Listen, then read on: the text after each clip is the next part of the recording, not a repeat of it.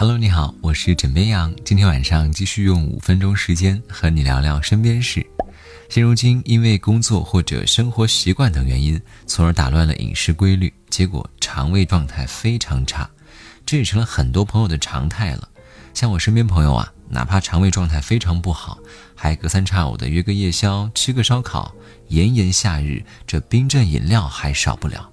而当你想好心劝阻的时候，他会跟你说：“哎，没有关系了，我一会儿买个牛奶，或者是喝一个粥，两者中和一下就可以了。”相信在很多人心中啊，养胃的两大能手就是粥和牛奶。但是如果枕边羊告诉你，事实并非如此呢？养胃的问题众说纷纭。首先呢，我们就从源头来稍微的说一下。胃不舒服最主要的原因呢，就是慢性胃炎和消化性溃疡，而胃炎和溃疡的原因之一就是胃酸过多。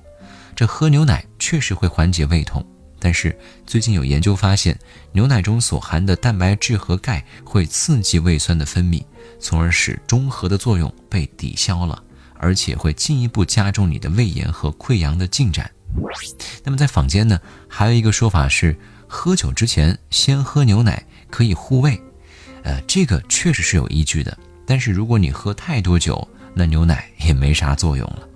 接下来说一说粥，很多人都感觉喝了粥之后胃舒服多了，这个确实没啥问题。但是粥并不能够让你的慢性胃炎减轻，也不能让溃疡愈合，这胃里该疼还是会疼的。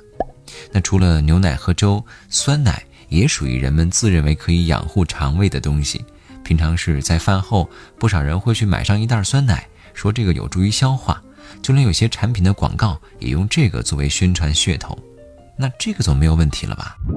事实上，我们常说的消化主要是规律的胃肠道蠕动，但是酸奶本身并不能够纠正规律的胃肠运动，所以不能帮助消化。哎，这么说终于明白了吧？说了这么多呢，那到底什么可以养胃呢？首先要明确一个概念，就是胃不用养，只要你能够保持胃原有的规律，这才是真正的养胃。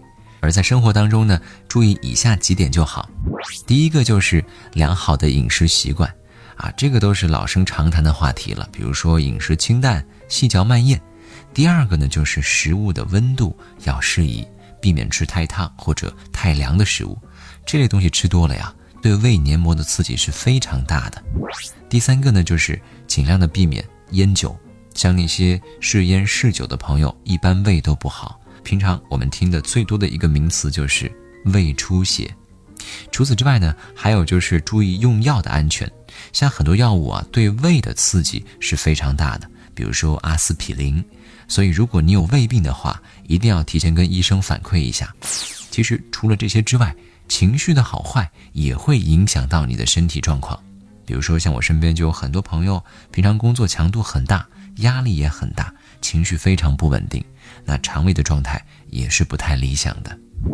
当然，可能很多人都会说，道理我都明白，我也想做，但是生活所迫，哎，行了吧，别给自己找那么多借口，身体不注意，亲人两行泪，身体是自己的，好好保重啊。好啦，今天呢就先跟你聊到这里。我是枕边羊，跟你说晚安，好梦。